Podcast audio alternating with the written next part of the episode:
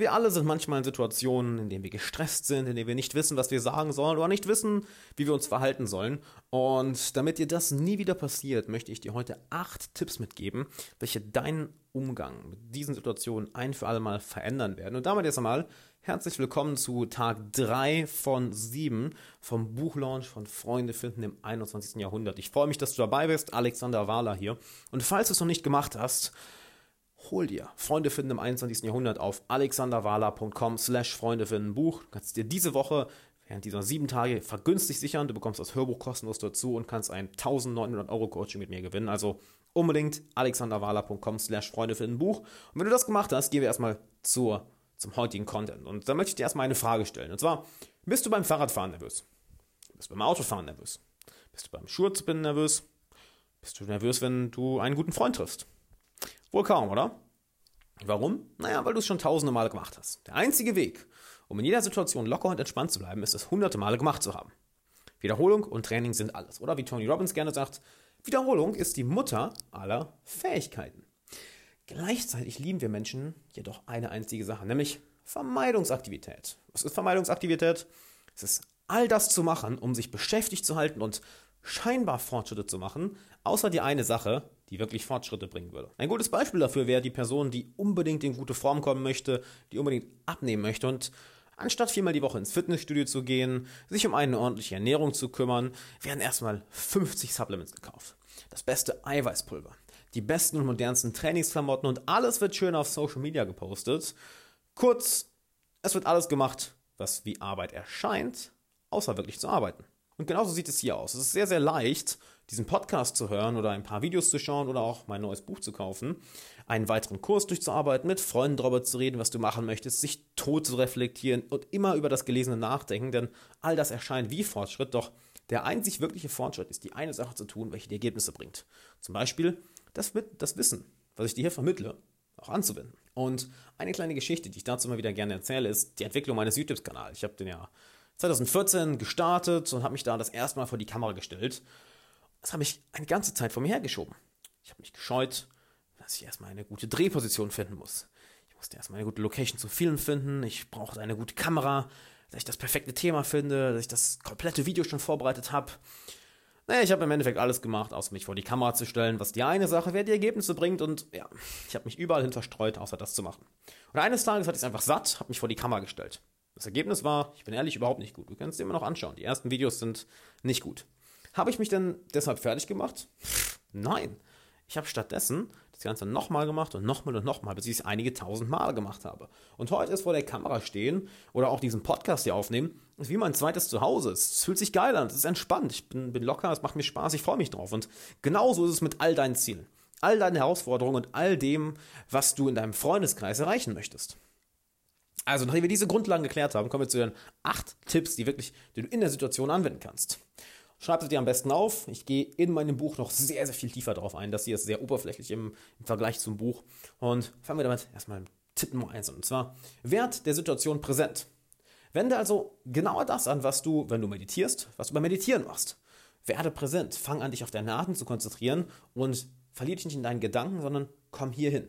Besonders wenn du merkst, dass du eine unangenehme Emotion spürst, sei es Angst, Nervosität oder Unsicherheit, dass Unsicherheit in dir hochkommt. Werd präsent und lass deine Gedanken einfach weiterziehen. Nimm deine Gedanken nicht ernst, denn wenn du nur einen Gedanken ernst nimmst, dann hat er einen emotionalen Effekt auf dich. Das ist übrigens ein sehr schönes Konzept, denn nur weil du einen Gedanken hast, musst du nicht an ihm festhalten, du musst ihn nicht glauben, du musst dich nicht mit ihm identifizieren, du kannst ihn einfach ziehen lassen. Und das ist der erste Tipp. Atme tief durch, werde präsent und lass die Gedanken ziehen. Kämpf nicht gegen sie an, sondern lass sie einfach ziehen. Erkennen sie ja, mit einer gewissen Gleichgültigkeit. Ah, okay, da ist Angst. Ah, da ist Nervosität. Ah, da ist Unsicherheit. Kommen wir zu Tipp 2, nämlich Dankbarkeit. Sei dankbar. Denn Dankbarkeit ist das Gegenmittel zu den zwei Emotionen, welche uns am meisten im Weg stehen. Angst und Wut. Solltest du also nervös sein, Angst fühlen, frustriert sein, dass du nicht die Ergebnisse bekommst, die du gerne hättest, dann ändere deinen Fokus. Fokussiere dich auf ja, drei bis fünf Dinge, die du wirklich, für die du wirklich dankbar bist. Das müssen nicht unbedingt große Dinge sein, sondern es können Kleinigkeiten sein und es sollten auch Kleinigkeiten sein, wie, dass die Sonne scheint, dass du heute etwas für deine Bildung getan hast. Respekt dafür übrigens, dass du diesen, Pod, dass du diesen Podcast hörst. Sehr geil. dass es dein Lieblingsgericht zum Mittagessen gab, dass du ein Smartphone hast, dass du gesund bist, dass du ein Dach über den Kopf hast, dass du, eine, dass du fließend Wasser zu Hause hast. Irgendetwas Kleines, wofür du dankbar bist, was wir häufig als selbstverständlich ansehen. Und damit eliminierst du sofort Wut oder Angst. Punkt Nummer drei. Wechsel deine Perspektive. Denn nichts ist gut oder schlecht, nur unser Denken macht es so. Und genauso kannst du auch deine Sichtweisen auf jede Situation verändern. Vielleicht bist du ja gerade in einer Situation, welche dich nervös macht oder welche dich verunsichert. Die meisten Menschen interpretieren das als negativ. Du musst es allerdings nicht negativ interpretieren. Du kannst deine Perspektive zum Beispiel folgendermaßen ändern. Ah, ich bin nervös, ich habe Angst. Das heißt, ich muss außerhalb meiner Komfortzone sein und wenn ich außerhalb meiner Komfortzone bin, dann tue ich etwas für mein persönliches Wachstum. Yeah, geil, ich mache gerade etwas, was 99% der Leute niemals machen würden.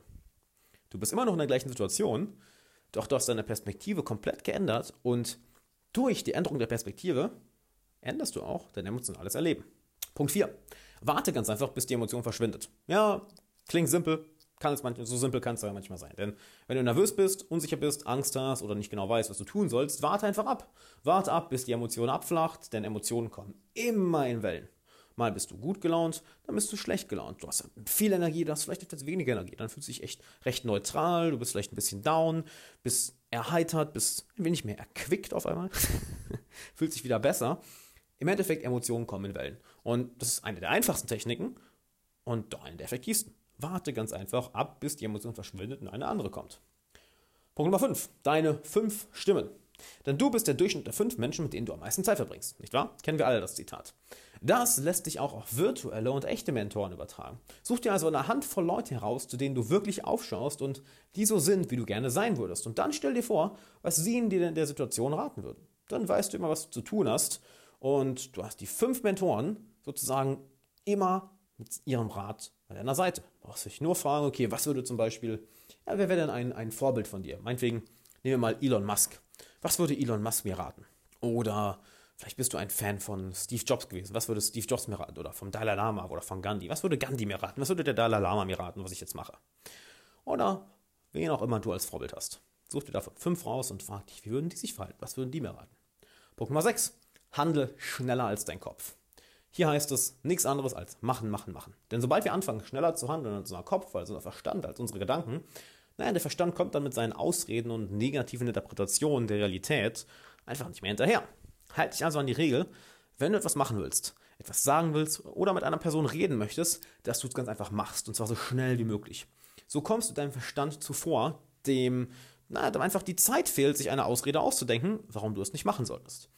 Eine schöne Sache ist dabei auch, na, gib dir drei Sekunden Zeit. Sag, alles, was dir in den Kopf kommt oder alles, was du machen willst, musst du innerhalb von drei Sekunden machen. Dann kann der Verstand gar nicht hinterherkommen. Punkt Nummer sieben. Mach einen State Push. Das heißt, push deine eigenen Emotionen. Sei es Sport, sei es eine andere Art der Bewegung, sei es Priming. Ändere deinen physikalischen Zustand. Und dazu erzähle ich immer gerne etwas von Joshua Waitzkin, welcher schon in jungen Jahren ein enormes Schachwunder war und bei einigen Schachturnieren hat er irgendwann gemerkt, dass er besonders in sehr, sehr schweren Matches häufig mental gegen eine Mauer lief. Egal was er tat, er kam einfach nicht weiter und er kam nicht aus dieser Gedankenschleife heraus. Er hat sich, hat das Gefühl, er war immer im gleichen Gedankenloop drin. Irgendwann hat er sich also dazu entschieden, okay, ich verlasse jetzt das Gebäude und sprinte zwei, drei Runden um das Gebäude. Das hat er gemacht. Ist rausgegangen, zwei, drei Sprints gemacht und ist danach mit neuer Energie, mit komplett klarem Kopf in das Match zurückgegangen. Genau das kannst du auch machen. By the way, er hat übrigens gewonnen, was offensichtlich war. Das kannst du auch machen. Ändere deinen physikalischen Zustand, was deine Emotionen ändert, was dann wiederum dein Denken und Handeln ändert. Du kannst es also genau machen wie Josh Waitzkin.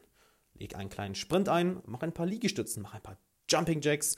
Musst du natürlich nicht da machen, wo andere es sehen. Und innerhalb von ein paar Sekunden kannst du mit neuer Energie zurückkommen. Und damit kommen wir auch zu Punkt Nummer 8, nämlich Sprich es ganz einfach an. Sprich es offen und ehrlich an. Gerade wenn du Freunde dabei hast oder na, die Person, der Person schon ein wenig mehr vertraust, die Person schon ein wenig mehr kennt, sag ganz einfach, hör mal, ich bin gerade nicht wirklich ich selber.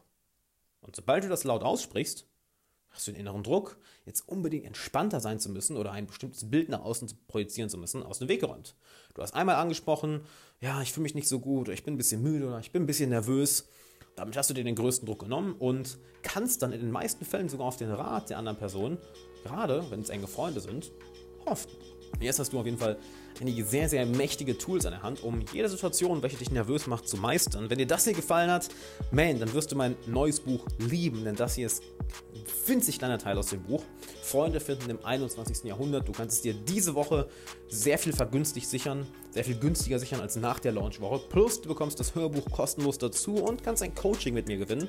Geh einfach auf alexanderwala.com slash Freunde finden Buch oder auf Amazon findest du es auch oder klick auf den Link hier in der Podcast-Beschreibung und hol es dir heute seine einmalige Aktion zum Release des Buches. Und dann sei natürlich auch morgen wieder dabei, denn morgen zeige ich dir, was das Rezept für wirklich echte, wahre, gute und enge Freundschaften sind. Also morgen unbedingt einschalten und dann wünsche ich dir noch einen schönen Tag.